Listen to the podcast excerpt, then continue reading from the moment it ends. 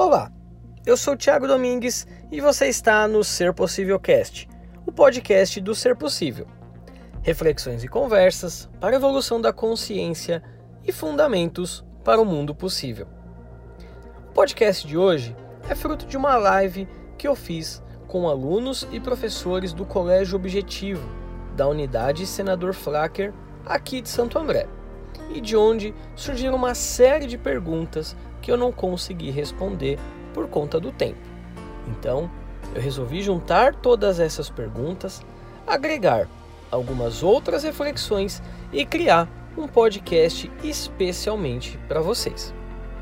Lembrando que esse podcast tem o apoio dos meus queridos amigos Ricardo Babatinas e Silmara Mello, onde eu expresso a minha gratidão pelo apoio nesse projeto. Quero aproveitar também e deixar o convite para você nos acompanhar nas redes sociais e receber conteúdos relacionados à psicologia, desenvolvimento pessoal ou para acompanhar as lives e outros conteúdos exclusivos que acabam ficando somente por lá. Lembrando que a sua participação e feedback são muito importantes. Então, não deixe de propor ideias ou até mesmo contribuir com outras dicas e sugestões. É isso aí. Que você aproveite bastante esse conteúdo e não se esqueça de compartilhar com outras pessoas que você acredita que possa ser útil. É isso aí. Um grande abraço e até o próximo programa. Olá pessoal, boa noite. É... Essa aqui nessa, nessa, nessa série de lives aí é a, é a primeira live que eu, que eu tenho feito, que eu vou fazer, que eu na verdade estou fazendo sozinho. É, hoje o tema da live é respondendo perguntas, né? Respondendo perguntas sobre saúde mental em tempos de confinamento.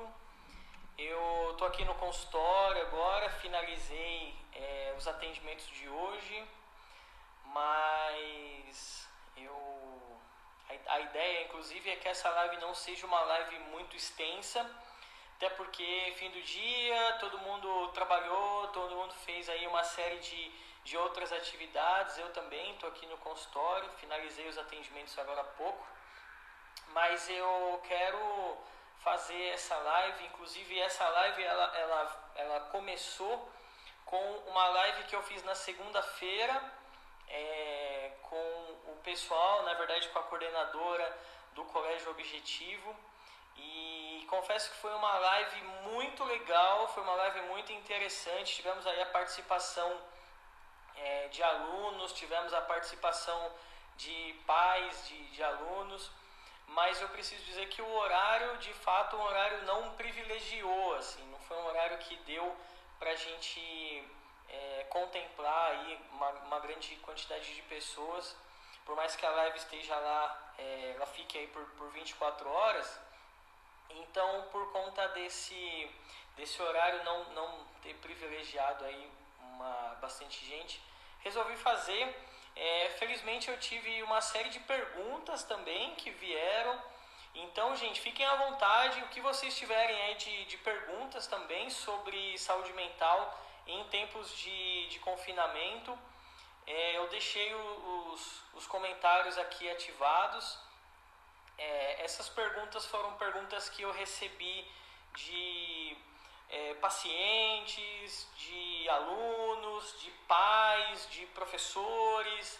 Então, na medida do possível, a ideia é fazer aí é, da, da quarta-feira um dia para a gente fazer então essa live sobre respondendo perguntas é, sobre saúde mental em tempos de confinamento. Então, lembrando aí, quem entrou agora, se tiver qualquer dúvida, se tiver qualquer questão, pode mandar aqui, é, na medida do possível, vou, vou respondendo. É, quero, quero começar compartilhando com vocês. É, hoje cedo eu estava tava aqui no, no consultório, entre o, inter, o inter, do intervalo de um atendimento para o outro, eu li uma crônica que eu gostei muito e aí eu queria compartilhar com vocês. É, agradecer ao pessoal que está chegando aí. É, essa crônica é a crônica da Marta, Marta Medeiros E aqui eu estava numa, numa, num desses devaneios aí, eu estava imaginando como seria incrível, né? Que na, na faculdade de psicologia nós pudéssemos ter aí a disciplina crônicas. Eu tenho certeza que a nossa, a nossa formação, não só a formação psicológica, mas a formação médica, ela seria, ela seria impactada aí positivamente pelas contribuições propriamente da Marta Medeiros, do João do Rio, do Rubem Braga e do nosso queridíssimo Luiz Fernando Veríssimo. Inclusive, se você é psicólogo e você é, não conhece a abordagem terapia do joelhaço, meu amigo, eu posso garantir que você é, ainda não, não finalizou a sua, a sua formação. Mas voltando para o tema da, da, do, da crônica da Marta, uma das coisas que o, o título da, da crônica era justamente amigo de si mesmo.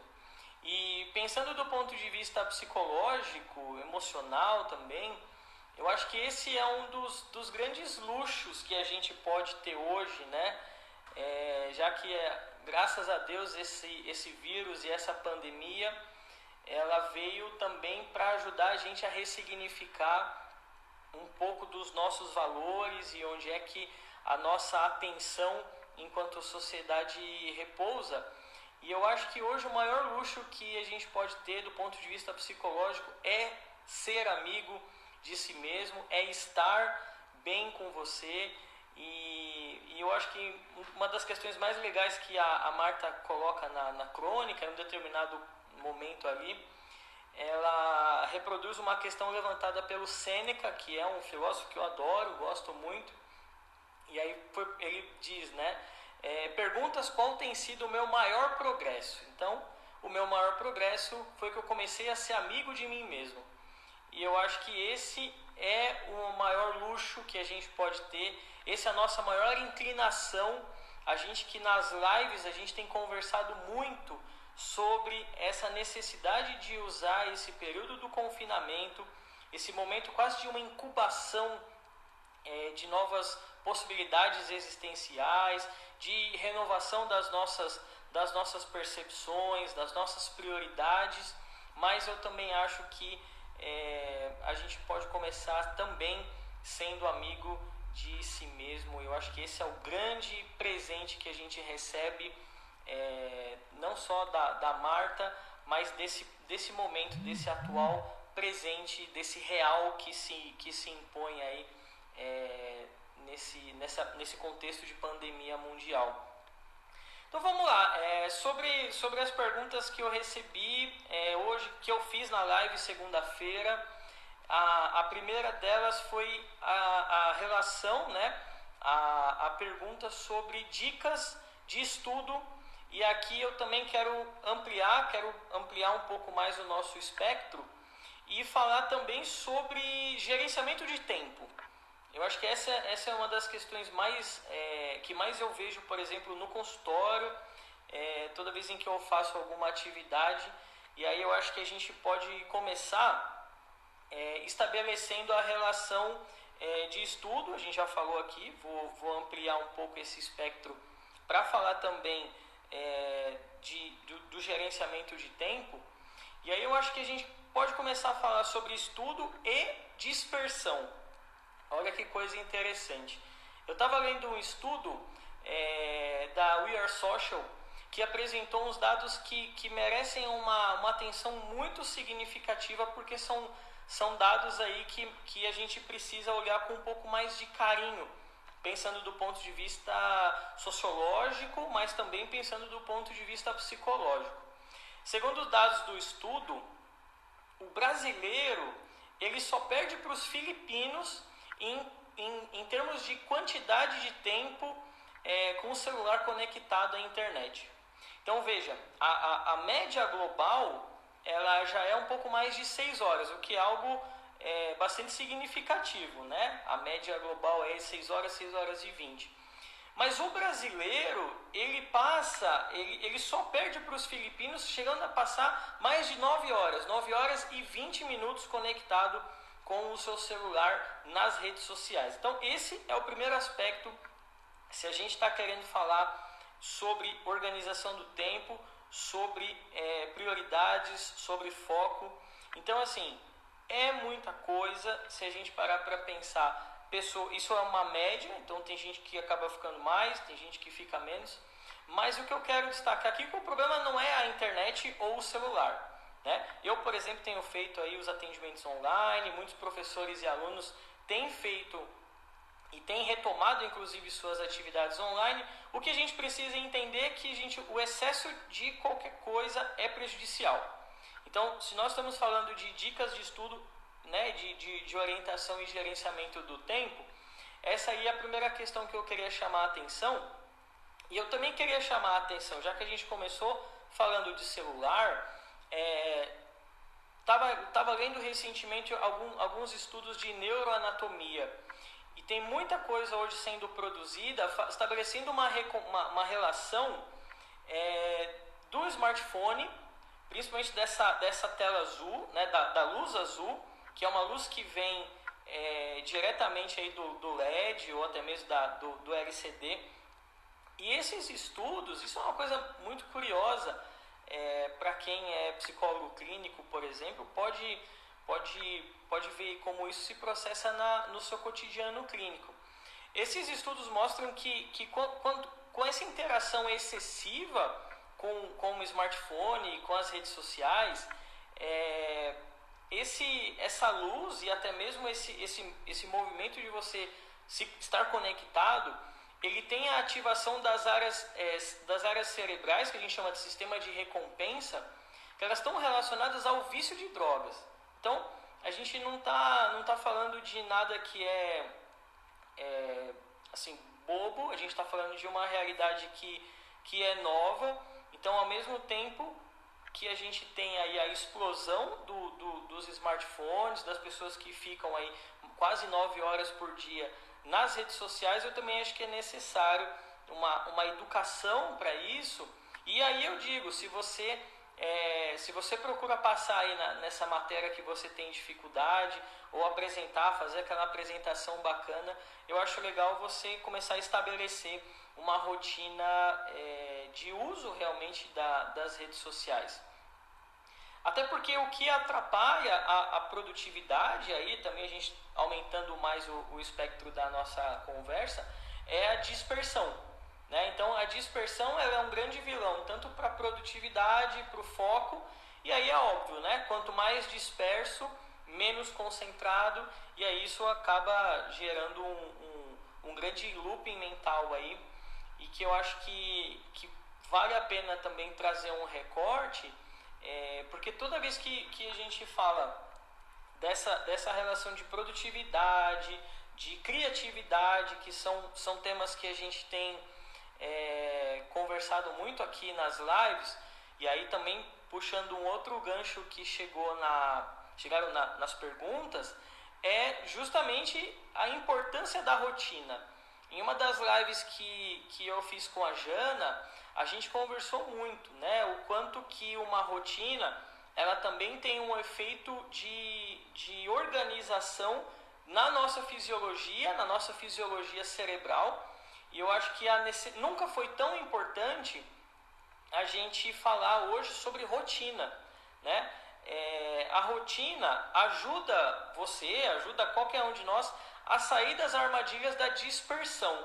Ou seja, é, ao estabelecer essas rotinas, elenca mesmo, sabe, Essa, essas atividades que são prioridades para você e é, isso acaba gerando aí uma, uma, uma, uma grande possibilidade de você olhar para o seu dia dentro de uma, de uma perspectiva cronológica. Então, duas dicas aí para você olhar para a sua rotina. A primeira delas é pensar sua rotina do ponto de vista da cronologia, e isso pode ser, por exemplo, feito no dia anterior, e também elencando as prioridades. Então, acho que tudo isso é muito importante. E aí eu, eu gosto é, de, de, de, frisar, por exemplo, que existem é, metodologias que são muito importantes, assim, que são muito interessantes, inclusive. Não sei quem aqui conhece o Pomodoro. Né? Para citar só algumas dessas metodologias que são é, alternativas e possibilidades muito interessantes é, no sentido do gerenciamento do tempo. Mas o que é mais legal nessa organização do tempo, né, na organização das atividades, é que toda vez que você finaliza uma atividade, você ativa o seu sistema de recompensa cerebral. Então isso é uma coisa muito interessante, como se você fosse ali um ratinho do Skinner e toda vez que você é, terminasse uma atividade, é bacana que você pudesse aí se, se presentear, é interessante que você possa valorizar. Então, isso está muito associado à rotina e também à organização das atividades. Começa uma tarefa por vez.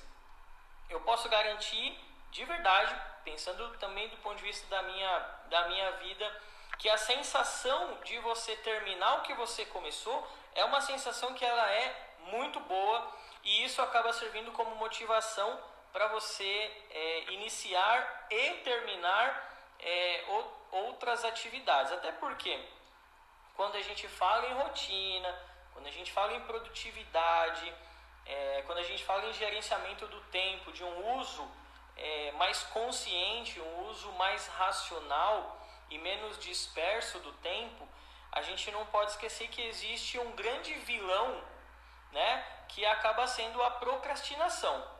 Então, se fica difícil manter a concentração fazendo é, muitas coisas por vez, é, toda vez que você iniciar uma coisa, foca, mantém toda a sua energia, porque a probabilidade de você começar muitas coisas e não terminar nenhuma é uma, possibilidade aí muito, mas muito grande. É, nesse sentido, eu acho que vale a pena a gente abordar também é um assunto que eu, que eu vejo tanto no meu consultório quanto no meu, no meu contexto pessoal, é, que é a relação entre produtividade e autocobrança. O que dentro de um, de um, de um sentido mais é, saudável pode até ser positivo, né? Mas o, o que eu quero chamar a atenção para vocês aqui é o, é o seguinte: esse momento que a gente está vivendo não é um momento para a gente é, seguir de forma exagerada, na, nem tampouco assim de forma obsessiva com relação à autocobrança, tá? Então eu acho que vale a pena a gente ter é, um uso consciente, um uso racional do tempo, mas mesmo assim não se deixar levar por cobranças, por expectativas, por demandas. Isso eu acho que é o mais importante, é, é, é olhar para esse cotidiano com um contorno de leveza.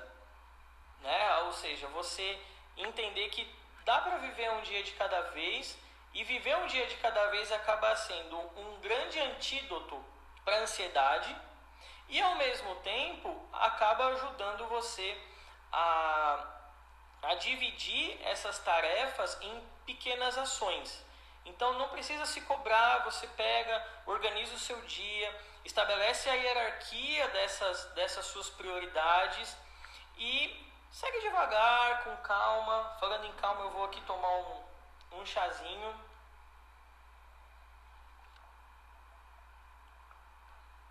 Porque é, esse não é o momento. Esse momento que esse contexto em que a gente está vivendo não é um contexto para a gente se cobrar obsessivamente para produzir algo, é, para manter a dieta, para manter alguma atividade física. Eu realmente acho que é importante a gente viver um dia de cada vez e viver, vivendo um dia de cada vez, tendo autoconsciência né, da, da autocobrança, o, o objetivo maior vai ser construir seu eixo interno de paz pessoal. Então, eu acho que esse é o momento, inclusive, do, da gente usar o confinamento como possibilidade para a gente rever nossas prioridades, como uma, uma possibilidade de a gente rever o que, que é importante para a gente. Eu acho que muito, muito do que a gente está é, vivendo hoje em termos de inovação, é, inovação no trabalho, por exemplo, como o teletrabalho. Hoje, hoje a gente tem mesmo na psicologia os atendimentos sendo realizados aí de forma online, a gente tem a telemedicina. No meu modo de entender, esses aí são, são avanços que eles vão permanecer, ou seja, eles, vão, eles serão incorporados à, à nossa realidade, eles serão incorporados à nossa vida. Então eu acho que é muito importante para a gente pensar também dentro de uma perspectiva social, mas a gente pensar também dentro de uma perspectiva individual, é, o que, que eu consigo, o que, que eu posso aprender desse, desse confinamento, né? Eu acho que é dentro, dentro desse, desses assuntos que eu tratei é, na live de segunda-feira com o pessoal do Objetivo, é, sobre, sobre dicas de estudo, um pouco acabei ampliando um pouco mais essa, essa discussão, esse, esse espectro aí para falar um pouco sobre organização do tempo. Se você, se você que estiver vendo aí tiver alguma, alguma questão, alguma pergunta, pode mandar.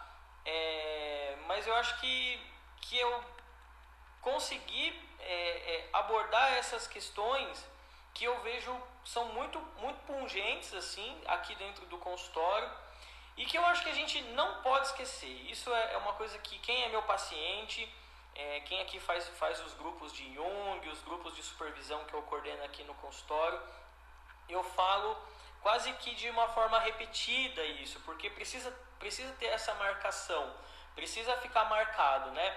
Gente, o tempo é matéria-prima da vida. Gente, tempo é matéria-prima da vida. Se você não faz um uso, se você não tem um gerenciamento produtivo, né? Se você não, não estabelece as suas prioridades, se você não tem ali muito bem demarcado onde você quer ir, onde você está, para onde você quer ir, o que, o que, que você pretende fazer como caminho, posso garantir para você que você não está aproveitando a, a sua passagem aí por esse mundão de meu Deus.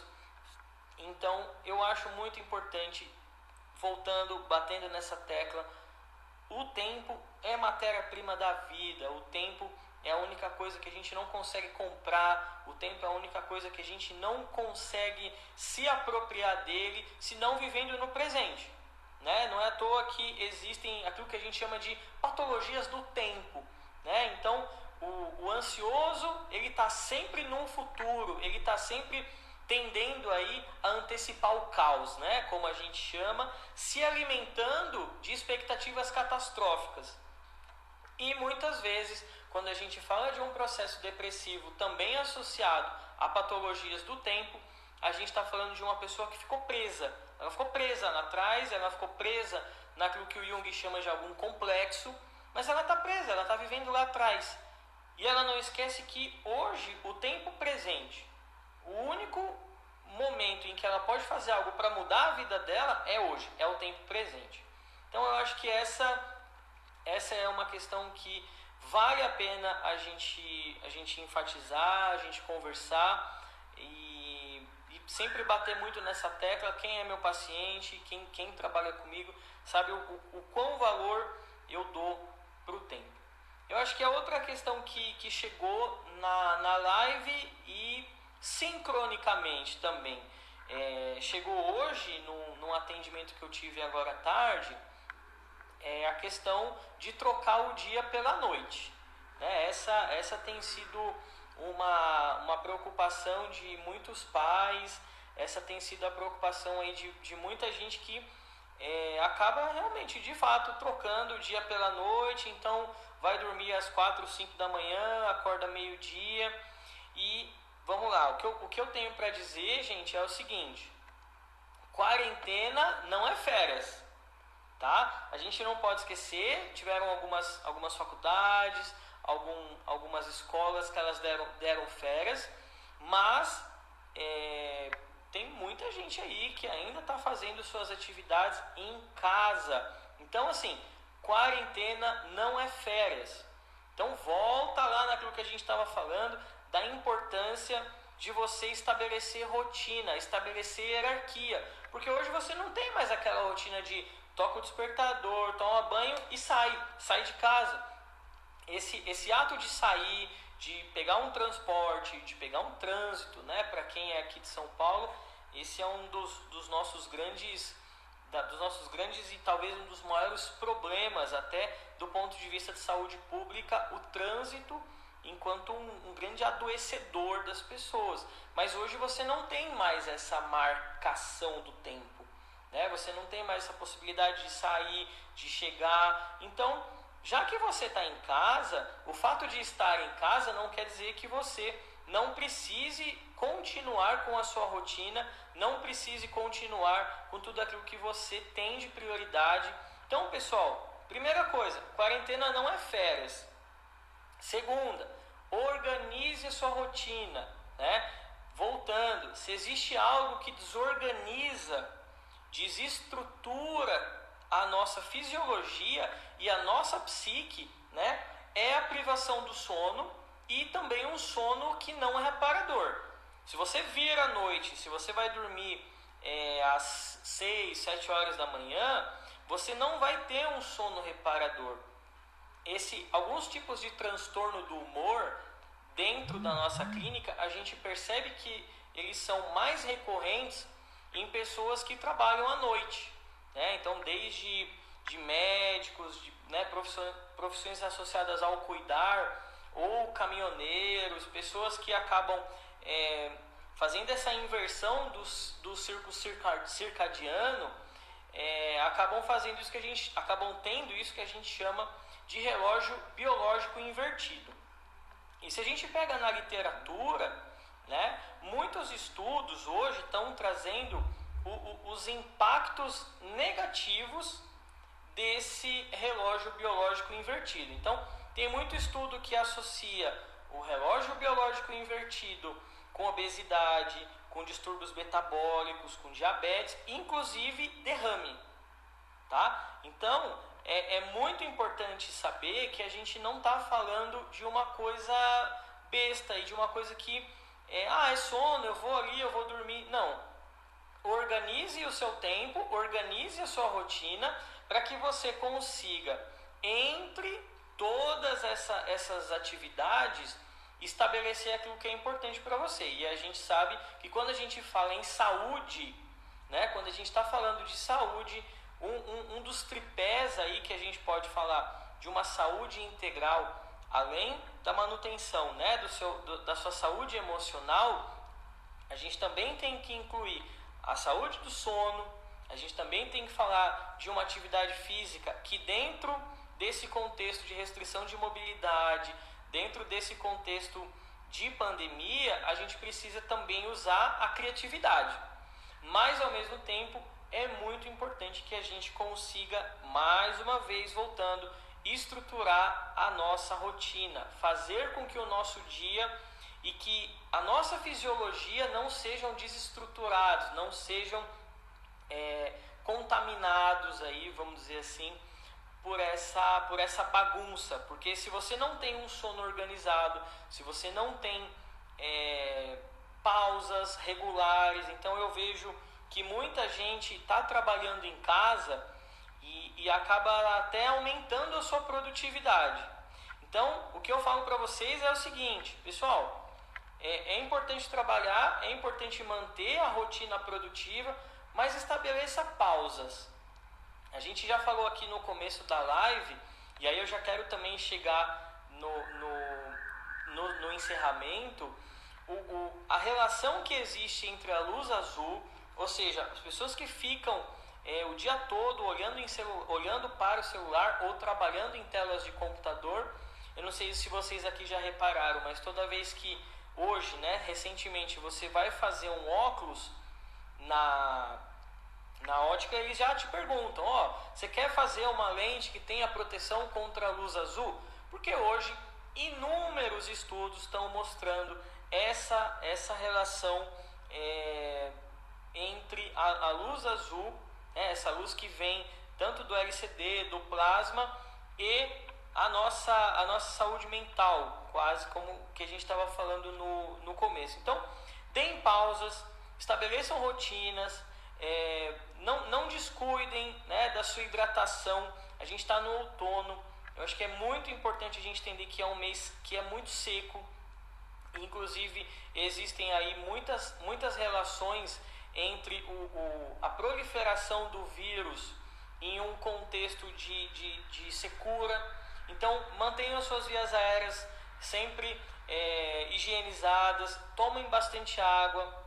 É, Alice está falando que eu não sou de TI e não aguento mais computador. Pois é, eu acho que é importante a gente estabelecer pausas, né? A gente que vem é, fazendo os atendimentos online, isso tudo é muito importante. Eu particularmente sempre depois de um atendimento eu dou uma alongada, dou uma desconectada, vou desço, tomo uma água, se possível fecho os olhos, porque é muito importante a gente ter é, a compreensão de alguns aspectos que induzem negativamente a nossa, a nossa não qualidade de vida.